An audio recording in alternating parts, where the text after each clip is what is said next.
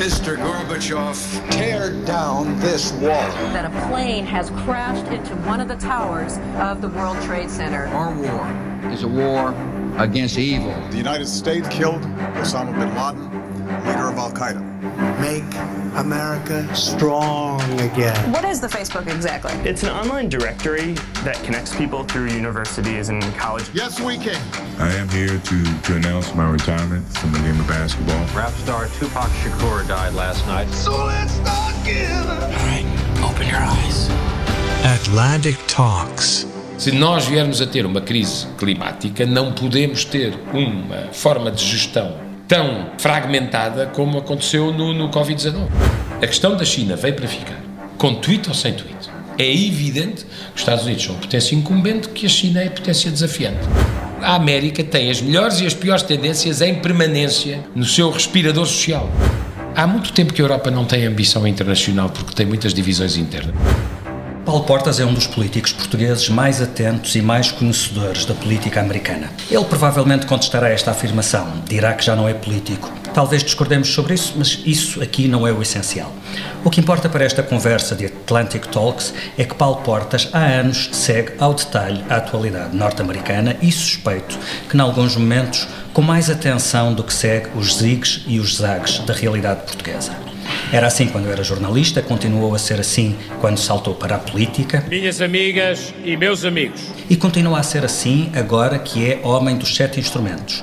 Consultor de empresas, conferencista internacional, professor convidado em universidades de várias partes do mundo e explicador do que se passa à nossa volta no programa que tem na TVI. Isto é o comportamento dos Estados Unidos, presidente após presidente, uns de uma forma, outros de outra. Paulo Portas tem 57 anos, já foi o jornalista mais influente do país nos tempos do Independente. Por acaso, por sorte, por sorte minha, porque os leitores gostam sempre desse tipo de coisas, para enfeitar um bocadinho, coisas jurídicas, é um bocado amassador. Perguntei, então o que é que jantaram?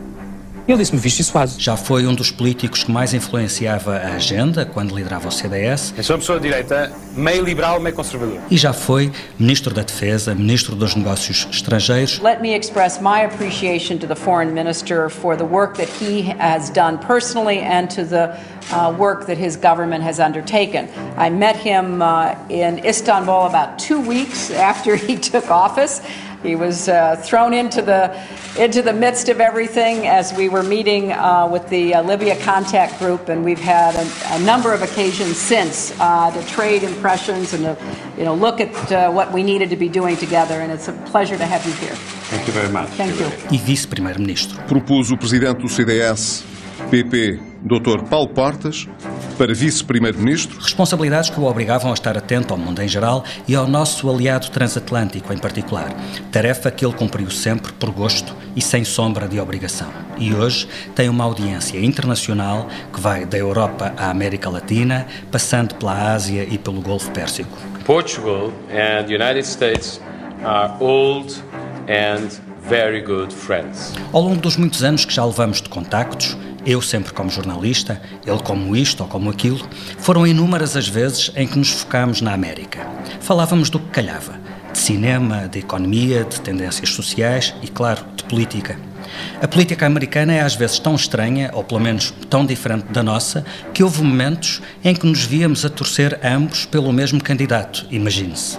Foi assim há quatro anos. It's a pleasure to meet again Secretary Clinton, who's a distinguished stateswoman. Suspeito que será assim este ano, mas enfim, não nos vamos antecipar. Dr. Paulo Portas, bem-vindo. Bem-vindo. E também somos ambos capazes de celebrar essa coisa, essa pessoa unicamente americana e que só poderia existir na América, chamada Clint Eastwood. É verdade. Esta entrevista é, é feita no dia seguinte aos 90 anos de Clint Eastwood. E temos aqui dois fãs do, do, do, realizador Clint Eastwood. Ever notice how you come across somebody once in a while that you shouldn't have fucked with? That's me. Este podcast foca-se sobretudo no que se passou de um lado e outro do Atlântico nas últimas três décadas e meia, desde 1985, quando a FLAD foi fundada. Em 85, o presidente dos Estados Unidos era Ronald Reagan, o mundo vivia em Guerra Fria, com duas superpotências e, como sabemos, uma ganhou. Seguiu-se um mundo unipolar, com os Estados Unidos como única superpotência, havendo até quem declarasse o fim da história. Enfim, como é óbvio, a história não acabou. Mas se há 30 anos era claro quem tinha vencido a Guerra Fria e se até há 20 anos o mundo vivia em Pax Americana, hoje é bastante menos claro. Independentemente de questões mais ou menos conjunturais, o que lhe pergunto é o que é que mais o impressiona no atual momento americano? A crispação e a divisão. Eu não me lembro de ver a América tão dividida dentro de si própria e com o resto do mundo, começando pelos seus próprios aliados tradicionais que fizeram parte com a América e fazem da ordem multilateral, eh, se se quiser, de origem liberal que regula o mundo desde a Segunda Grande Guerra eu nunca vi, não me lembro de ver a América tão dividida, tão crispada e por isso mesmo uh, tão difícil de gerar confiança nos seus, uh, no resto do mundo e em particular gerando preocupação nos seus aliados. Eu acho que esse é o ponto. Eu acho que a América é capaz do melhor e às vezes do pior e, e às vezes simultaneamente mas aquilo que a mim me impressiona mais, como ocidental, é que eu gostava de ter uma América que tivesse mais capacidade de compromisso interno entre os dois lados, os dois partidos, os republicanos e os democratas, que praticamente não se entendem sobre nada hoje em dia e gostava de ter uma eh, posição mais aliada, mais efetiva entre aqueles que defendem uma ordem multilateral internacional. Eu tenho bastante receio de um mundo que se transforme numa coleção de isolacionismos. E, portanto, embora saiba que o isolacionismo é um dos polos da tradição americana, não nasceu em 2016. Uh, eh, os americanos têm muitas vezes uma, uma tensão entre o que é unil, entre o unilateral e o multilateral e podem passar de um extremo ao outro e isso é cíclico e voltará ao seu devido lugar. Mas o custo que tem o unilateralismo americano a mim impressiona-me. Eu ontem estava a fazer, estava a recordar de ver as, as, as minhas aulas a quantidade de instituições internacionais ou tratados internacionais de que os Estados Unidos saíram em uh, menos de 4 anos. Essa é uma boa maneira de medir. É uma boa maneira de medir. Porque é. se há este pêndulo entre o isolacionismo e o multilateralismo, uma boa maneira de medir o quanto o pêndulo está a, cair para o isolacionismo é essa saída é uma possível, unilateral. É uma possível, mas, uhum. quer dizer, mas eh, e, e, e, tem uma carga simbólica. E não há eh, não há um contrafactual evidente, mas há uma noção das consequências, ou seja, quando os Estados Unidos deixam surpreendentemente, em 2017, o, um, o, o, o, Tratado do Pacífico, para simplificar, que tinha sido laboriosamente construído pela administração americana de maneira a criar uma zona favorável e confortável aos aliados asiáticos dos Estados Unidos para conter a expansão da China surpreendentemente, na campanha eleitoral de 2016, tanto o candidato uh, Donald Trump como a antiga secretária de Estado Hillary Clinton, que tinha participado nas que negociações. ajudou a construir esse tratado. Uh, por pressão populista da, uh, daquelas vanguardas minoritárias que hoje em dia dominam as redes sociais, passam a ter uma atitude contrária ao Tratado do Pacífico. Os Estados Unidos saem e o que é que acontece? No espaço de dois anos, os aliados americanos da Ásia, capitaneados pelo Japão, ficam, como se diria no Brasil, no mato sem cachorro e tomam a iniciativa de fazer o acordo do Pacífico sem os Estados Unidos, porque o problema estratégico que ele visava resolver permanecia, ou seja, eh, conter a expansão da China, com ou sem Estados Unidos. Uh, e surge em Santiago do Chile o acordo dos países asiáticos e latino-americanos do Pacífico, que substitui, com perda, o acordo feito com os americanos. E um ano depois, a China faz o seu próprio acordo. uh, comercial de mínimos, sem estándares muito elevados, como é a tradição chinesa. Apenas um acordo de abatimento de tarifas alfandegárias com países do Pacífico, do lado asiático e também da América Latina. Sendo surpreendente que vários países participam em ambos. O que é que isto, do que é que sai daqui? É um bom exemplo porque para demonstrar duas ou três coisas. A primeira é que em globalização não há espaços vazios. Quem se retira vê o seu lugar ocupado por terceiros. Segundo, que não é coerente uma estratégia de contenção da China que não passe pelos aliados asiáticos e vizinhos da China que estão mais próximos do Ocidente. E, portanto, aparentemente, a política externa americana deixou de ter racionalidade e espessura coerente nessa matéria. Os Estados Unidos saíram de muitas agências das Nações Unidas, a última das quais a Organização Mundial de Saúde. As Nações Unidas são uma ordem internacional imaginada por um presidente americano. Aliás, tem a sua sede nos Estados Unidos, não tem por acaso. Aliás, boa parte de, de, das grandes organizações internacionais, internacionais, criadas, depois, de, criadas no, depois da Segunda Guerra Mundial têm sede nos isso. Estados Unidos e não será por acaso. Quando, uh, quando ONU, Roosevelt FMI, estava já Banco muito Mundial. doente, isso, quando Washington e Nova York, uhum.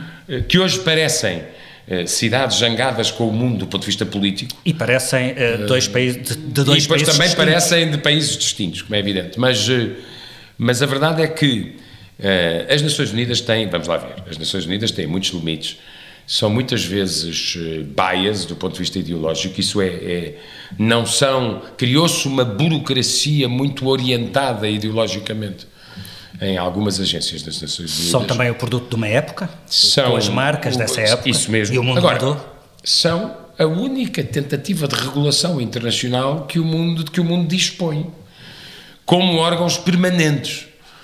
É evidente que é preciso reformar as Nações Unidas, que a gente olha para o Conselho de Segurança e vê a imagem do, de 1946, os vencedores estão lá, os derrotados não estão, o mundo mudou imenso, é incompreensível que a Índia, o Brasil ou o Japão não tenham eh, lugares de relevo eh, mais destacado nas Nações Unidas, mas eh, Roosevelt, quando estava doente, já só tinha uma obsessão, que aliás consta dos, das atas das conferências internacionais durante o período da guerra, que era a criação das Nações Unidas, a criação de uma organização internacional que contribuísse para evitar mais guerras mundiais no planeta.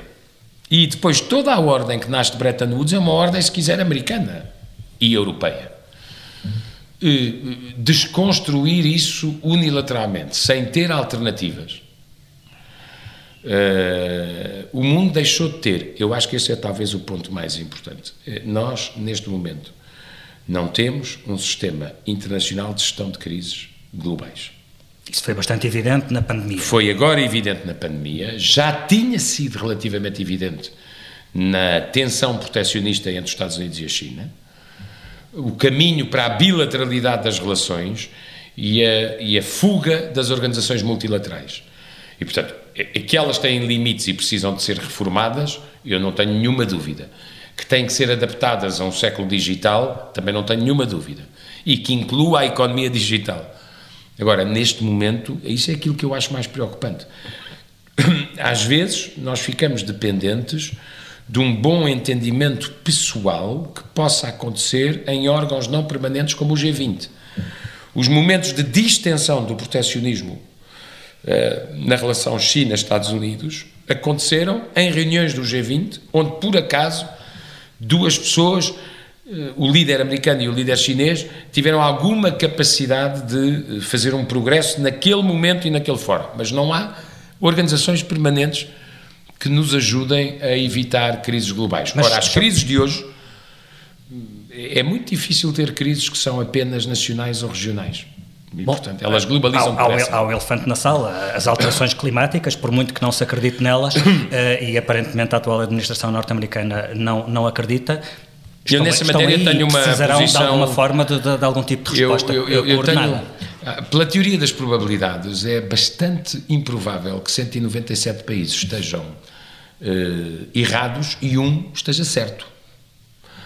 E, portanto, eu não tenho nenhuma dúvida que nós temos que ter uma gestão antecipada das evoluções climáticas e que isso tem que ser feito a nível global. E, portanto, outra coisa que a mim me custou foi a saída dos Estados Unidos uh, do Acordo de Paris. Paris. Não quer dizer que seja uma marca definitiva. Não quer dizer que os Estados Unidos não tenham feito mais concessões do que outros que têm mais responsabilidades no grau de uh, emissões que o planeta sofre diariamente. Mas repito, isto só é gerível multilateralmente. E uh, se nós dinamitamos todas as organizações ou todos os instrumentos multilaterais de gestão de crises, o mundo pode acordar. E nesse sentido, a crise do, do Covid-19 é antecipatória.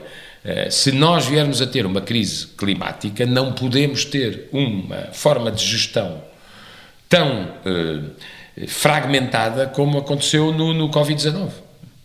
Disse há pouco uma coisa que toca muito no, no, no ponto, que é é como se neste momento eh, a administração norte-americana quisesse renegar toda a velha ordem política global que tinha uma marca americana, uhum. mas sem ter uma alternativa. Eh, por exemplo, eh, falou da, da, da, da, reforma da ONU e da necessidade de alguns países emergentes terem um lugar mais destacado na ONU, uhum. mas é duvidoso que Washington neste momento Não, quisesse nessa isso. Nessa matéria é duvidoso que qualquer dos grandes do Conselho de Segurança com direito de veto esteja muito interessado nisso. Ou seja, eu não vejo nem a China nem os Estados Unidos particularmente interessados.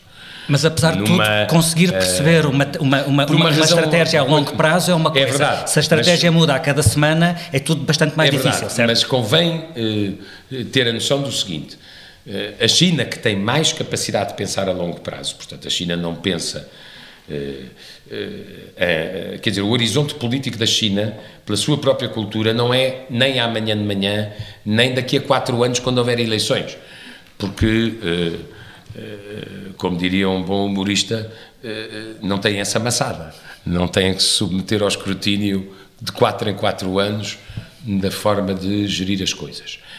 Agora, a, a, a reforma das Nações Unidas implicaria só neste ponto em que nós, te, nos, nós parámos um bocadinho, hum, a, a ascensão de nível de países que a China não considera nem, preferencial, nem preferencialmente amigos, nem e muito menos preferencialmente aliados. Nada menos que o Japão, que, enfim, que é uma das três maiores economias do mundo, uh, nada menos que uh, a Índia, que tem uma fronteira difícil com a China, e quanto ao Brasil, é, se quiser, em termos das suas elites, é o mais American-oriented uh, dos subcontinentes uh, que, evidentemente, vão contar muito mais no futuro do que contam institucionalmente atualmente nas organizações. E, portanto, por razões diferentes, não há muita vontade de reforma das Nações Unidas, mas que as Nações Unidas tirando o papel da uh, eh, OMS. Estão a sussurrar crise após crise, sem grande capacidade de intervenção ou de gestão de um compromisso, isso parece-me manifesto. Uh, falámos já, de, uh, aliás, começámos pela questão da fratura interna nos Estados Unidos e, entretanto, passámos para a questão geopolítica, uhum. da política externa dos Estados Unidos eu tentaria talvez ligar, os, ligar uh, as, duas, as duas tendências. Uhum. Uh, neste sentido, em que medida em que a ausência de um propósito externo dos Estados Unidos também dificulta alguma, eh, algum cimento interno. Por exemplo, eh, eh, olhando para 85, Reagan era um presidente bastante divisivo e, e, que, que provocou, e, que, provocou, muita, uma reação muito violenta da parte de quem não o apoiava, até pela Reaganomics e toda a carga ideológica que aí estava em causa, mas havia uma unidade nacional em relação a um propósito externo. Havia uma guerra com, com a outra superpotência, com, com, a, com a União Soviética, que era preciso ganhar. Depois, mesmo quando entramos num mundo unipolar, os Estados Unidos assumiram o papel de polícia do mundo e internamente também assumiram esse propósito. Em que medida que a ausência de um propósito externo também dificulta a, Eu não a acho a relação linear. Por exemplo, eu acho que uh, a questão, não estou a falar nem dos modos nem das formas, estou a falar da, do reconhecimento de uma evidência na conjuntura internacional.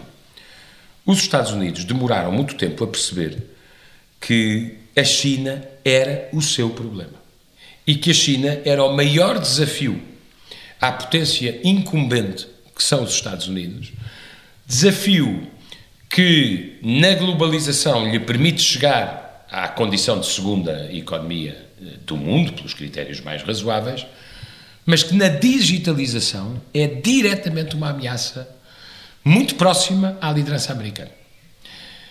Os Estados Unidos viveram muito confortavelmente, tanto do lado republicano como do lado democrata, com a ideia de que a União Soviética acabou, ficou lá a Rússia, não se deram conta que a Rússia tem mais de mil anos e que era confortável a ideia de que os Estados Unidos, primeira potência, tinham como rival já não a União Soviética, mas a Rússia. Isto era uma visão muito limitada das coisas, porque a União Soviética era uma potência global e tinha um projeto ideológico global. A Rússia pode ser uma potência em certas áreas, como o poder nuclear, mas não é uma potência global. É apenas um país milenar que não quer ser irrelevante. E essa foi uma falha de visão que atravessou administrações de ambas as cores. Era muito confortável viver com essa ideia, viver com a ideia de que o, de que o adversário era a Rússia, estando a Rússia fraca, era evidentemente muito confortável para o mais forte. Era a perpetuação de uma vitória. Eh, quem faz, quem faz o, o, o swing do ponto de vista teórico da, da, da migração dos Estados Unidos em termos estratégicos para o Pacífico é Obama. E, portanto, é, é, também os, os, democratas não se podem admirar muito da consequência final dessa, dessa, uh, dessa, desse redesenho estratégico que foi, de repente, os americanos elegeram um presidente que tirou a consequência não a partir de um papel, mas a partir de factos práticos.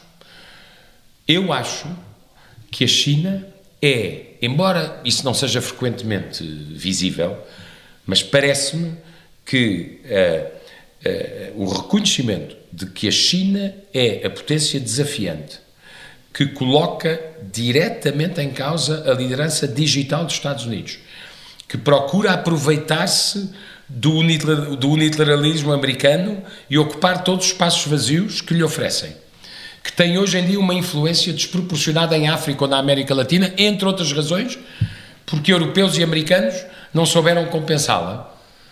Eu acho que isso é um assunto bastante consensual entre democratas e republicanos. Com isto quero dizer que, seja qual for o resultado das eleições de 2020, eu acho que a questão estratégica da China permanecerá.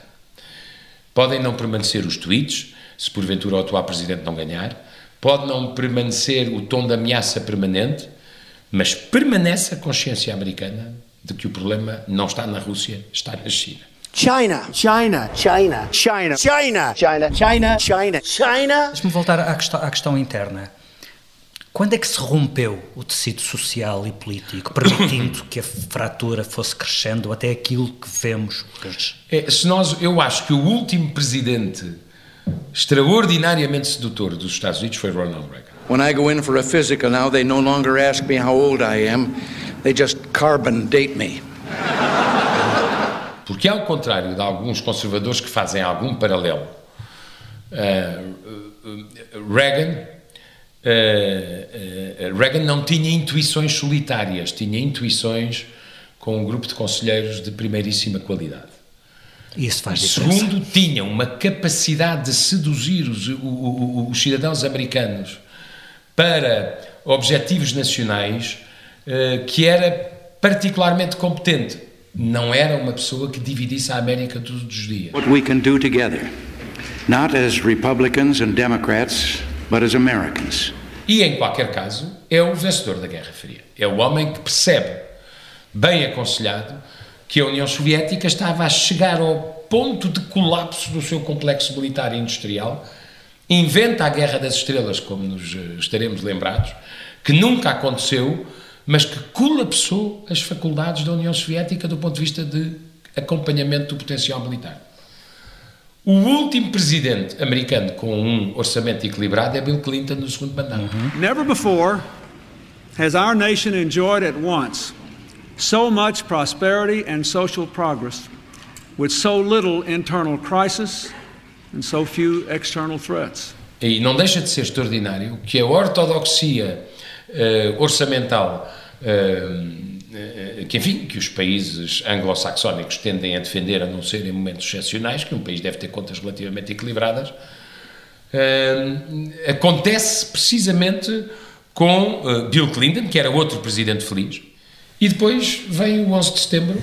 Today we've had a national tragedy que talvez tenha sido o último momento em que os Estados Unidos foram capazes de responder como uma nação. Os um Estados desafio. Unidos olharam para o 11 de setembro como os avós desses americanos teriam olhado para Pearl Harbor, porque os Estados Unidos são atacados na sua própria Uhum. terra, no seu próprio sistema, com uma letalidade violenta.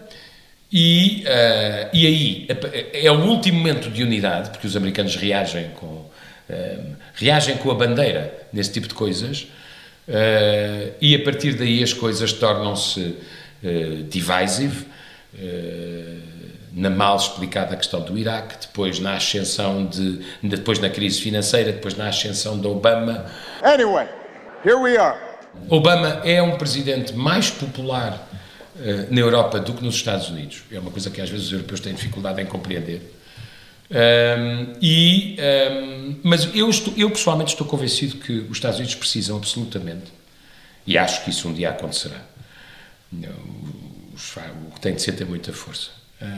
Os, os, Estados Unidos precisam de voltar a uma política de compromisso entre republicanos e democratas.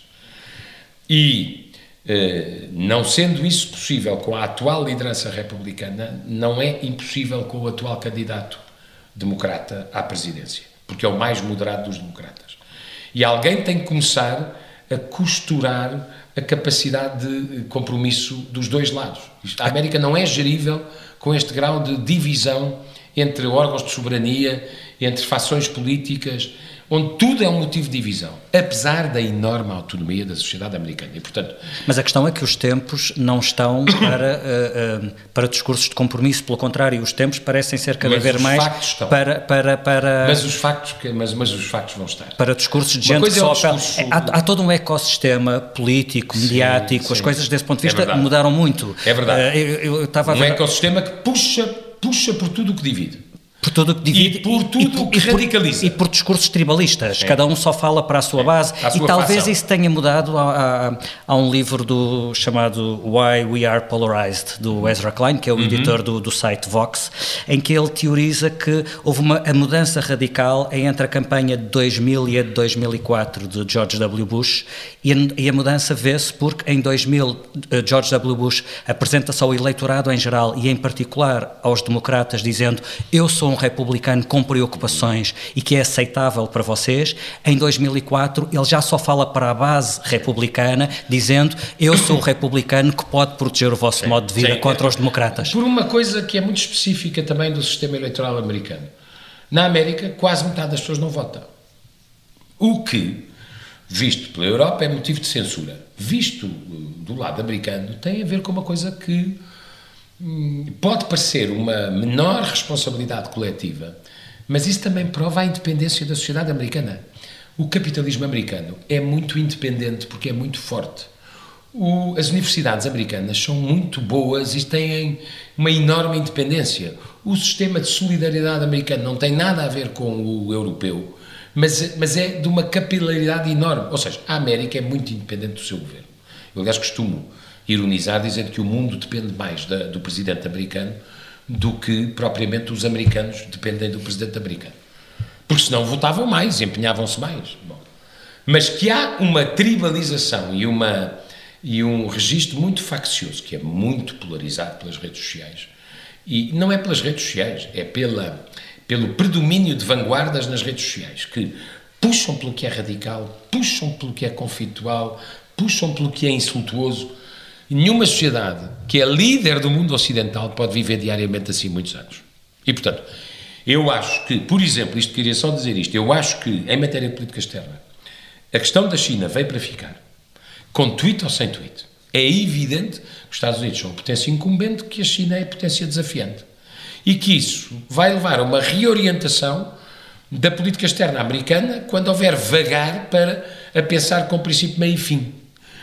Uh, o que eu acho que pode mudar é muito mais atenção para o unilateralismo ou para o multilateralismo. Ou seja, eu acho que se houver uma uh, presidência de Joe Biden, é tendencialmente possível que ele se preocupe em primeiro lugar com a China, tal como Donald Trump, embora se quiser com modos, modos e formas específicas, mas haverá um, uh, haverá um certo regresso à solidez da aliança com os europeus, uh, a uma visão da NATO que não é estritamente contributiva e permanentemente ameaçatória nessa matéria, e a, uma, e a um trabalho em conjunto para procurar reformar as instituições multilaterais, protegendo-as.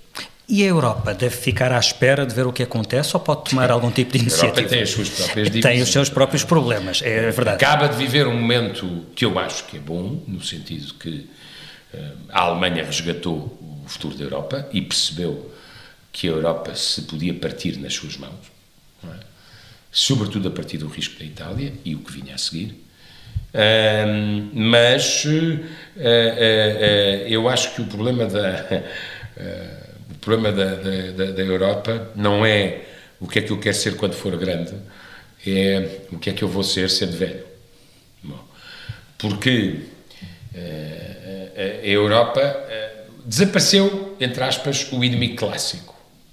E, portanto, a relação entre os europeus e os americanos, que era muito cimentada na consciência de que havia um projeto ideológico do outro lado, hum, precisamente ali em Berlim, que ameaçava o nosso lado, modo de vida. Que, uhum. que ameaçava o nosso. Tudo isso desaparece e fica a nossa rivalidade comercial. Como é evidente, americanos e europeus são rivais comercialmente. Ah, aquela frase que atribuem com certa, com certa frequência ao presidente americano, mas que podia ser dita por ele ou por, outro, ou por outros presidentes americanos, talvez não de uma maneira tão abrasiva, ah, que ele frequentemente diz à chanceler alemã: Eu já estou farto de ver tanto carro alemão em Nova Iorque Uh, isso é uma metáfora da nossa poluição comercial. We're working on a deal where the European Union will agree to pay a 25% tariff on all Mercedes-Benzes, BMWs coming into our nation, so we appreciate that. I'm only kidding. they, they started to get a little bit worried. Por outro lado, a relação da Europa com a China é uma relação muito ambígua, porque que eu acho que também vai ser objeto de revisão porque o, a China investiu maciçamente na Europa nos últimos 20 anos, como nós sabemos. Uh, qualquer coisa, só para falar da década de ouro, como 44 mil milhões no Reino Unido, 22 mil milhões na Alemanha, 14 mil milhões em França e em Itália. E de repente com a pandemia percebemos que havia, havia Finlândia, outro, e com a pandemia percebemos que havia o outro lado dessa, e, dessa moeda. E depois, bem, vamos lá ver, houve um acelerador na confissão chinesa das ambições da China. Atenção. Aquele documento que, entretanto, foi uh, um pouco. Um, está mais ou menos desaparecido, que era o China 2025, em que os chineses. A imprudência não é, uma, não, é uma, não é um defeito asiático, mas terá acontecido uma, um excesso de ilusão com o poder para que a República Popular da China confessasse por escrito tantas ambições e tantas ambições por comparação com a potência incumbente. incumbente. Ou seja, eu quero ultrapassar os Estados Unidos nisto, nisto, nisto, nisto, nisto. Até há aquele pequeno detalhe que também tenho que organizar um campeonato do mundo de futebol até 2040 e vencer um até 2050. Bom, o que implicaria, dado que a gente pode ver por enquanto, um longo caminho. Mas a China hum, uh, uh, teve um terreno, a China expandiu-se para, internacionalizou a sua economia, é o mais extraordinário legado de Deng Xiaoping, uh, internacionalizou para a África e para a América Latina, a relação na Ásia é mais tensa, evidentemente, e teve um, um, um, uma década de uma década feliz de investimento na Europa. Eixo não quando. A Europa começa a perceber, primeiro, que questões sensíveis da área da digitalização se tornam questões não económicas e se tornam questões de segurança nacional. Ponto, em primeiro lugar. eu lembro-me que a mudança de registro da própria Alemanha, que é o país mais favorável às relações comerciais com a China, e que tem ganho tremendamente com isso. Imensas exportações para fazer para a China, coisa mais absolutamente compreensível. Mas que a mudança de registro das elites alemãs foi quando os chineses tentaram comprar uma companhia muito relevante, alemã, de microprocessadores, se me não engano, que há uns três anos atrás. E aí a Alemanha percebeu que havia uma. A própria Alemanha percebeu que havia uma fronteira onde nós já podíamos estar a partilhar a nossa própria segurança. E a Alemanha é, como nós sabemos, até pelas circunstâncias históricas, um aliado atlantista mais uh, rigoroso, por exemplo, do que a França. A França sempre teve a tentação de manter uma política de segurança francesa uh, não necessariamente circunscrita à NATO e às vezes até apesar dela. Bom, mas no caso da Alemanha, não. A Alemanha é muito fiel ao vínculo transatlântico. Uh, e, e, eu lembro-me que isso, eu acho que a Europa, só para terminar o registro, é, eu acho que a Europa, evidentemente, vai, precisa de manter as melhores relações comerciais com a China, como precisa de manter com todo o mundo. A Europa é o maior bloco exportador do mundo. Unida, ainda é muito relevante como bloco comercial. Dividida, sobra muito pouco de relevância excetuando a Alemanha, uh, mas eu acho que vai haver um, um patamar novo que se vai aproximar do conceito, se eu posso dizer assim, de reciprocidade. Ou seja, eu acho que daqui para a frente, e em particular depois do Covid-19, em que a Europa e os Estados Unidos perceberam que as cadeias de fornecimento estavam excessivamente dependentes. Não é justo dizer que é só da China, é da Ásia e de países em particular na Ásia, como a China, mas não só a China, que nós dependíamos excessivamente dos fornecimentos uh, e da uh, ininterrupção das cadeias logísticas de, uh, do continente asiático, ao perceber isto, o que é que eu acho que, qual é a consequência que eu acho que vai ter a evolução das relações sino-europeias? Eu acho que a Europa tenderá a condicionar, não de uma forma estrita, mas de uma forma aproximativa. Eu abro se a China abrir. Eu ofereço mercados uh, europeus ao investimento chinês, desde que reciprocamente a China abra mercados chineses ao investidor ocidental. Ora, essa reciprocidade não é equilibrada neste momento. E isso basta ver os factos, o que é que, quais são as restrições ao investimento exterior na China e as restrições ou as não restrições ao investimento chinês na Europa. Daí... Mas mais uma vez estamos a falar de uma relação bilateral, não Sim. multilateral, e que é, se faria mas, mas independentemente dos Estados Unidos, por o, exemplo. O, o, o problema principal da Europa, eh, que é um risco muito grande, é que nós estamos a caminhar para um mundo que tem uma nova. Nós temos uma nova ordem económica onde os Estados Unidos são primeiros, a China é a segunda e quer ser primeira. Isto já é uma dificuldade para os europeus. Se nós caminharmos para uma nova ordem política que nós ainda não conhecemos nas suas formas, em que temos a potência liderante e desafiada, que são os Estados Unidos, e a potência emergente e desafiante, que é a China, o problema da Europa é ser acessório nesta nesta equação. E, portanto, eh, eh, nós temos que resolver os nossos problemas. Eh, há muito tempo que a Europa não tem ambição internacional porque tem muitas divisões internas e, portanto, está, como é que eu ia dizer, etnocentrada, não, não, não, não consegue ter uma, uma, uma pan-visão da, da, da, das questões internacionais. E, e, portanto, eu acho que esse é o desafio. O, o desafio principal é nós não sermos acessórios no novo mundo polarizado entre os Estados Unidos e a China. A última pergunta. Eh, nos Estados uhum. Unidos há eleições marcadas para 3 de novembro, presumindo que elas aconteçam. Já falou do que pode mudar, uh, independentemente de quem quer que ganhe. Uhum. Pergunto-lhe o contrário: podem ficar efeitos permanentes destes últimos quatro anos? Naquilo que são tendências de fundo da sociedade americana, não tenho dúvidas. Ou seja, há sempre um risco de X em X décadas de N em N presidentes dos Estados Unidos de repente voltarem a políticas proteccionistas, ou a políticas nativistas, ou a políticas isolacionistas. Isso existe na sociedade americana, como atenção, existem populismos de esquerda e de direita não demasiadamente diferentes do ponto de vista da carga ideológica na Europa. Nós temos países da Europa onde mais de 40% do eleitorado está entregue forças que querem fechar fronteiras, desconfiam do outro, que acham que o mundo se pode gerir sozinhos e, sem, e, sem, consultar com mais ninguém. Tendências que vinham de trás e que a pandemia e à direita. Portanto, isso uhum. existe no Ocidente e foi muito aumentado pela digitalização da democracia. É por isso que eu acho que o digital tem coisas fantásticas, mas do ponto de vista da, fun da funcionalidade dos sistemas políticos, tem consequências que são tremendas. Mas, enfim, portanto, essas tendências existem. A tendência. A América tem as melhores e as piores tendências em permanência no seu, no seu respirador social.